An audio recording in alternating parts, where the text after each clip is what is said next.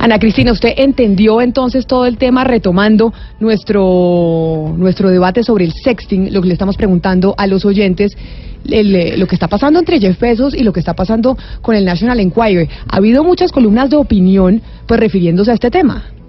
Sí, hay muchísimas y hay dos reacciones que a mí, eh, pues que quisiera en este momento destacar. Pues una que se publicó esta semana en el periódico El Espectador de Catalina Uribe, que dice pues que si Jeff Bezos hubiera sido Jeff a Bezos, o sea, si hubiera sido una mujer, le hubiera caído el mundo encima, es decir, hubiera sido juzgada de una manera muy distinta. Y eh, una columna que ya salió hace varios días en The New York Times, la publica el señor Dan Savage. Este, este señor, ¿quién es? Él es un accionista eh, de Amazon, es miembro de Amazon Prime y escribe una carta a Jeff Bezos como eh, accionista de Amazon y como padre de familia. Y es muy interesante su posición, Camila y oyentes, ¿por qué? Porque él dice, el sexting es una práctica que muchos adultos están haciendo ahora. Son muchísimos adultos los que se están mandando fotos eh, de carácter sexual. Entonces él dice en su carta, aparte es como este, y se los voy a leer eh, textualmente, dice Jeff, usted tiene el poder de hacer que el mundo sea más seguro para sus hijos y los míos. Y se lo dice en qué contexto, pidiéndole que las publique. Dice, publíquelas, no solamente eh, haga ese desafío al National Enquirer, sino que publíquelas. Y él explica, al publicar sus propias fotos puede normalizar lo que ya es normal y protege el futuro profesional y político de todos los jóvenes adultos que han estado tomando y enviando selfies desnudos. Entonces, es decir, lo que él está diciendo es, dele una patada a esta doble moral que tiene todo el mundo y saque de frente lo que muchos hacen y no son capaces de confesar. Y de una vez, cuando normaliza eso, pues salva la vida de los que están, o por lo menos la vida no, pero sí la reputación de los que vienen adelante. Pues hay una mujer en Colombia que fue víctima de eso que está haciendo en este momento el señor Jeff Bezos, que lo, lo extorsionando porque tienen unas imágenes privadas suyas. Y su caso fue muy sonado en Colombia porque al final la justicia falló a su favor. Es la actriz colombiana Luli Bosa y nos place mucho tenerla aquí con nosotros, pero además por ser tan valiente de querer hablar de este tema en medio de la polémica que hay en los Estados Unidos. Luli, bienvenida a Mañanas Blue. Hola, hola Camila, hola a toda la gente de la mesa, un saludo a toda la gente que está viendo por ahí. Luli, ahora a propósito de lo que dice Ana Cristina, de esa columna que le escribe alguien al señor Jeff Bezos que le dice, oiga, pues publique ya las fotos, hágale un favor a las generaciones venideras y dejemos esa doble moral que al final todos nos estamos mandando fotos a través, eh, pues fotos privadas a través del celular. ¿Usted, si fuera Jeff Bezos, las publicaría o no? ¿Le, le aceptaría el reto? no. Hay que dejar, los tratos de la iglesia se dejan en la iglesia, niña. O sea, este, no sé, lo que pasa es que eso va mucho de acuerdo con tus principios, con tu forma de pensar, con lo que tú sientes, ¿me entiendes? Y cuando a ti te violan esa intimidad, la sensación que yo tuve fue como si un país entero me estuviera violando. No, pues por supuesto.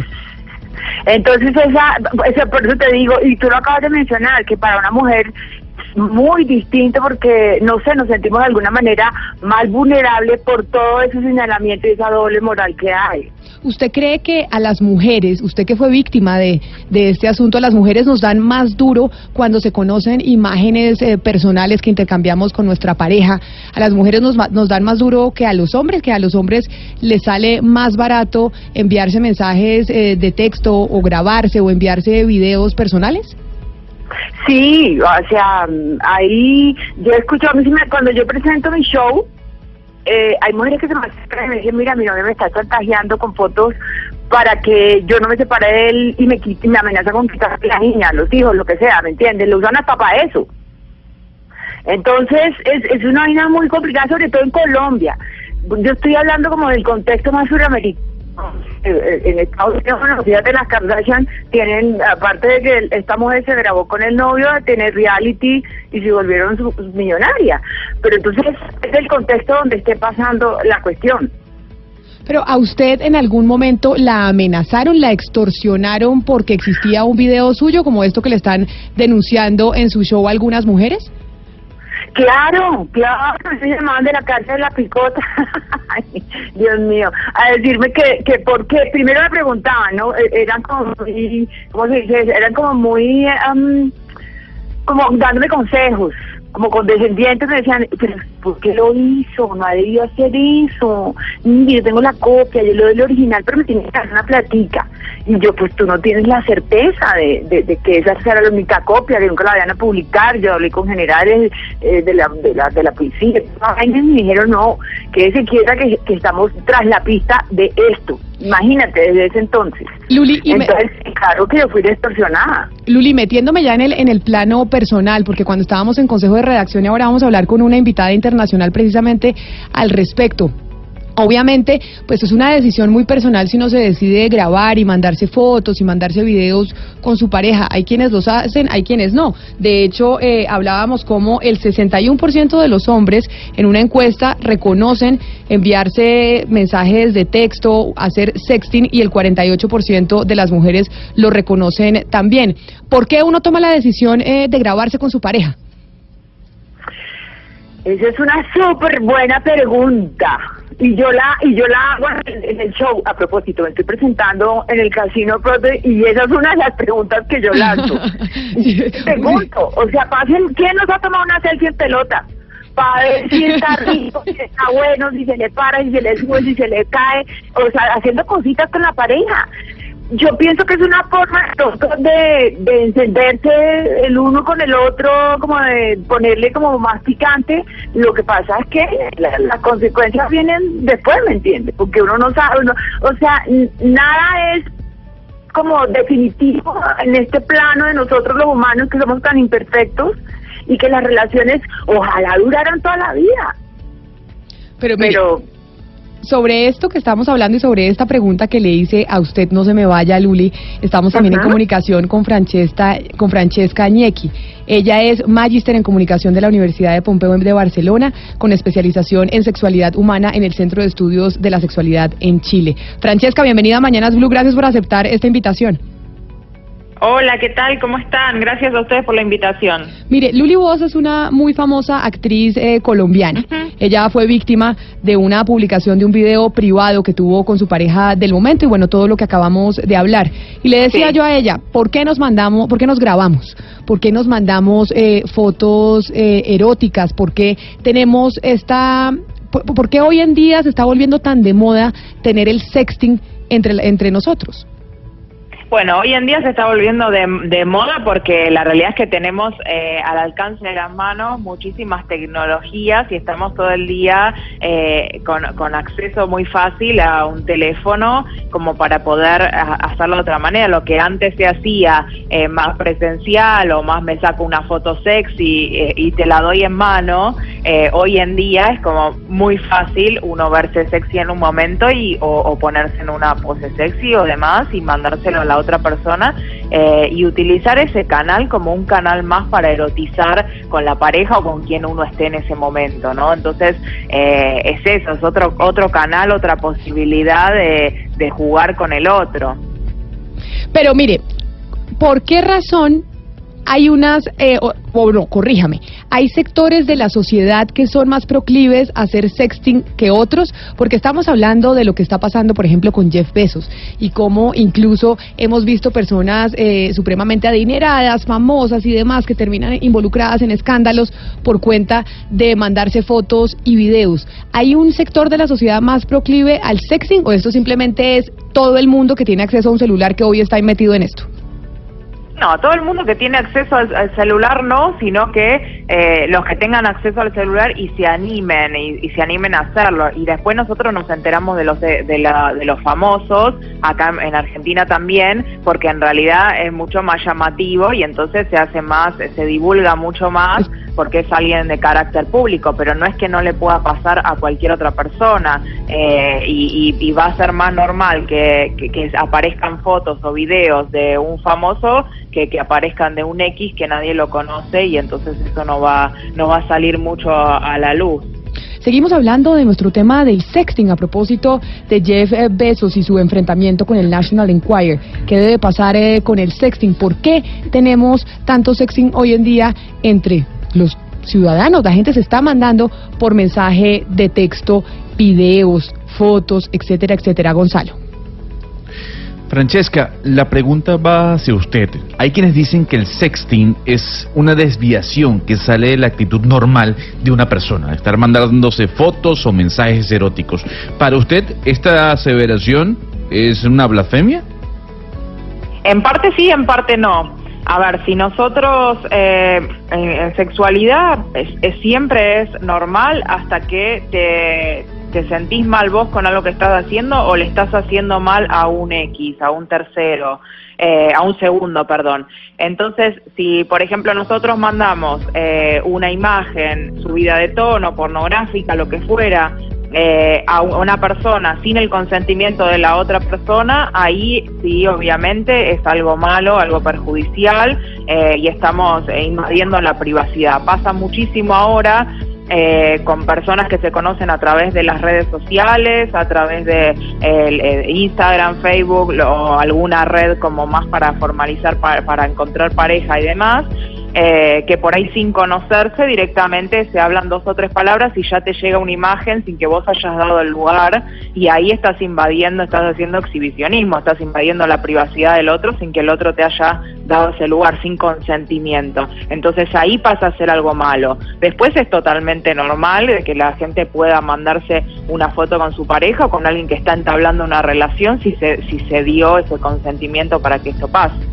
Luli Bosa, yo quisiera preguntarle, y aprovechando su sonado caso a través de los medios de comunicación, y más allá del el contenido sexual de pues de los mensajes, lo cierto es que usted llevó su caso a los estrados judiciales. Y fíjese que esta mañana, a propósito de su caso y de otros tantos, le hemos preguntado a nuestros oyentes esta pregunta que se la quiero trasladar porque me parece supremamente importante para efectos de mirar el nivel, llamémoslo así, ético de nuestros oyentes. ¿Cree usted que se debe encarcelar a quienes divulguen los videos sexuales e íntimos de las parejas? Más allá del chantaje, más allá de la extorsión que usted padeció, el solo hecho de divulgar información tan íntima como estos videos sexuales, ¿usted cree que eso ameritaría cárcel? Pues es que eh, ahora está normalizado pero en el contexto en que a mí me pasó, hoy diría no, eso lo publican y se vuelven famosos y sacan reality, pero para mí fue un golpe muy duro porque yo estaba con Ángelo en la, en la casa, o sea, yo tenía cinco meses y medio, que si debe haber cárcel, lo que pasa es que eso depende de la ética y la moral del país, hasta dónde estamos que es lo que nosotros estamos haciendo, que las cosas que no son las estamos llamando como las que son, o sea, a lo bueno le llamamos malo y a lo malo le llamamos bueno, o sea, hasta dónde nos estamos desvirtuando las cosas. Cuando se hace eso, uno no piensa que uno vino a través de una vagina, uno no tiene hermanas, no tiene hijos, no, o sea, ¿qué somos las mujeres entonces para los hombres? Esa es la pregunta, sin, sin querer elevar esa connotación del, del machismo, ¿Por qué lo hacen? ¿Qué hace que un hombre llegue a chantajear a una mujer? ¿Qué es lo que hace que, en el hombre se, se, detone eso? Eso es lo que yo me pregunto. Porque además, eso tiene que venir una vaina de crianza. si Algo tiene que haber ahí, una vaina torcida para que la persona llegue a hacer eso. O sea, ¿por qué? Porque eso es un maltrato. Luli, Luli, le quería preguntar precisamente por la crianza en, este momento cuando, cuando usted lo menciona. Y es, el sexting es eh, una práctica que, digamos, es muy criticada por los sectores más conservadores o es, eh, digamos, vilipendiada. ¿Usted cree que eso debe seguir así o que se debe tener una visión más abierta, eh, más, digamos, más tranquila frente a ese tipo de prácticas que no sé si usted escuchó la, columna que mencioné al principio de Dan Savage, que es algo que está tan eh, practicado, pero que hay esa doble moral digamos, en, en la crianza uno debe hablar de eso con los hijos, cómo abordar eso en, en la casa o cómo lo abordaría usted después de que ha tenido esta experiencia. Mm, pues yo fui muy abierta con mis hijos, pero eh, igualmente eso, por ejemplo, a mi hijo mayor lo llevó a, a tomar las peores decisiones que ya gracias a Dios salió de eso y está enfocado en su carrera y todo, pero eso para, para mis hijos fue tenaz. Entonces, eh, la doble moral parece que siempre ha existido, siempre existirá, pero normalizar, eso es como decir, mire, los países tienen unas constataciones en donde se puede o no se puede. Por ejemplo, Canadá legalizó la droga. Colombia no está preparada para esa vaina, por la infraestructura. Bueno, habría que entrar en una vaina mucho más profunda.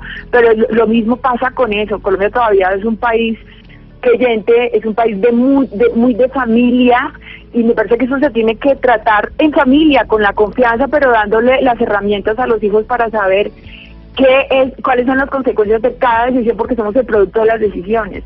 Entonces me parece que tiene que haber una charla muy productiva entre papás e hijos y mira, los hijos están mirando lo que los padres hacen, entonces lo que sembramos seguramente lo vamos a cosechar, pero es una vaina que tiene que venir desde la crianza.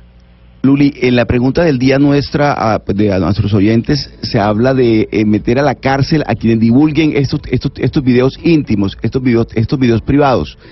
Eh, en el caso suyo, eh, ¿se supo realmente quién divulgó el video? Porque es muy difícil establecer quién es el que divulga el video. Sí. O sea, sí, uy, no, hay, hay, como teorías acerca de eso, pero quien lo publica eh, pues ella tuvo una demanda que fue la que gané. O sea, quién lo publicó no lo sabemos, pero el ilícito lo comete, lo comete ella entre los cargos que se, que se acusaba la señora Torres era receptación, injuria y calumnia. Entonces, eh, sacar eh, sacar un, digamos, el usufructo para lo que sea, económico, de alguna manera, o rating o lo que sea, claro. comprando un ilícito, pero es ahí es donde está el problema con el National Enquirer, el periódico ese. Me refiero, claro, me refiero al tema, el, al, tema de la pareja porque seguramente, bueno, una, una de las dos personas decide publicar el video, pero muchas veces se puede argumentar que se le perdió el celular, que no tuve, no sé quién lo, en manos de quién fue a parar. Es decir, e, e, establecer la responsabilidad de quién divulga el video es mucho más complicado. Exactamente, es que ese es el rollo. O sea, tú te puedes tú eres mi pareja, tenemos una pelea, entonces, ajá, me estoy poniendo un ejemplo, y a ti se te va a publicar la vaina, no, es que yo no tengo el teléfono, lo cogió fulano de malo, hombre, no. O sea, sí está muy complicada la vaina. A mí me parece que por eso es tan, tan delicado eso, la confianza que hay entre las parejas y sin saber, y tú no puedes meter la mano en la candela por nadie. Pues pero tu intimidad es un tesoro, es que eso es lo que pasa. Tener a la intimidad como un tesoro es algo que la gente hoy en día no valora. Y por eso, por eso eso que usted está diciendo, Luli, quiero preguntarle a Francesca Ñequi, que también está con nosotros, que es Magister en Comunicación de la Universidad de Pompeo, pero además tiene especialización en sexualidad humana. ¿Por qué, si cuando uno se manda videos y fotos con su pareja, está utilizando la mayor confianza, por qué hay uno de los dos que en algún momento dado termina publicando esos videos y esas fotos? Mira, eh, primero me gustaría aclarar el tema de cuando ustedes me preguntaban si es normal o estaba bien hacerlo. Una cosa es eh, que yo les decía que estaba que era totalmente normal hacerlo con el consentimiento, el sexting, pero otra cosa es obviamente esto que estamos hablando que va mucho más allá, que es el chantaje o el publicar después esas fotos. Está bien hacerlo, cada uno puede puede manejar su, su vida de la forma que quiera, pero después obviamente esto es totalmente eh, anormal y como decía eh, la otra invitada, también es, es un tema de, de, educación y de falta de educación y demás. Pero ¿qué pasa? A ver, yo siempre digo que esto es lo mismo que cuando uno se casa con una persona y, se casa enamorada y tiene toda la confianza del mundo con esa persona y después cuando se, se pelean y se separan y hay una de las otras de las dos personas involucradas que está despechada y por ahí termina sacándole todo a la otra persona o siendo de una manera que uno no se imaginaba que iba a ser. Entonces uno no termina de conocer nunca a las personas. Eh, podés tener confianza hoy, muchísima confianza, y después que esa persona esté despechada, se enoje con vos, se pelee y publique las fotos. Con lo cual uno tiene que saber que por más que uno confíe mucho en la otra persona, cuando uno envía una foto y, y lo hace a través de o un video, eh, no sabe qué va a pasar con ese video. Si te roban el celular puede ser, pero también puede ser que tu pareja se haya enojado por X razón o que, mm, no sé, que uno sea una pareja que recién conoce y le pasa el, el video, se lo escuché mucho, le pasa un video a los amigos eh, como para mostrar, ay, mira lo que me mandó esta persona y después ahí ya no tenés más, ni siquiera es que se la mandaste a esa persona sola, sino que después la compartí con otra gente y ya no tenés más... Eh, no es no es más tuya, o sea, es la, quedó ahí como puede, puede subirse online y, y que la pueda ver cualquier persona.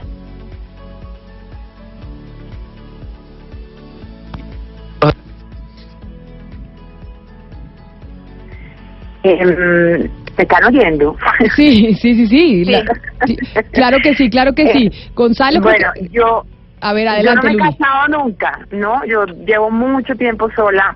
A mí me parece, después de todo lo que yo he vivido, de todo lo que me ha pasado, yo pienso, tú eres casada, yo no sé, tú tienes pactos con tu marido, ¿verdad? Me está preguntando a quién, ¿a quién le está preguntando, A ti, Luli? ¿A mí? A ti te estoy preguntando, tú eres casada, ¿verdad? Porque tú hablas de tu gordo, que yo te voy a donde Julio Sánchez. Sí. O sea, sí, sí, sí. o sea, señora. Exactamente, uno tiene uno tiene que tener como un los como co- pues sí pactos.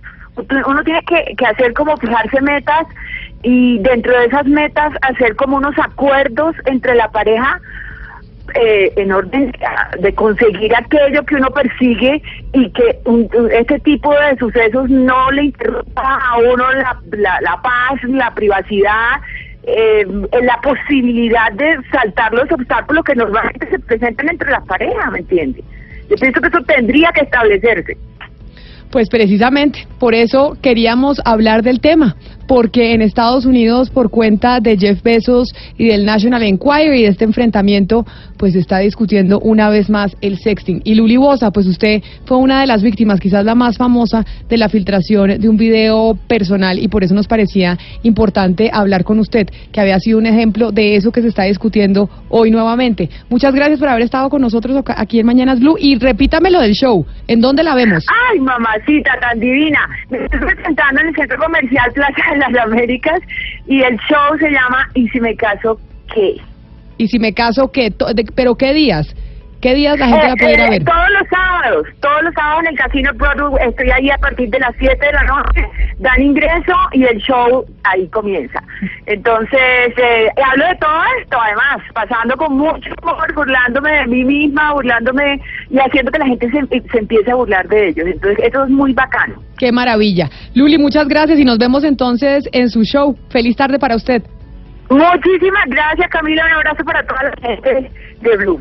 Y Francesca Ñequi también por habernos acompañado, darnos como una visión académica de todo este tema que estamos viendo en los medios eh, de comunicación. Muchas gracias por haber estado con nosotros aquí en Mañanas Blue. Muchas gracias. Feliz tarde para usted. Son las 12 del día, 55 minutos.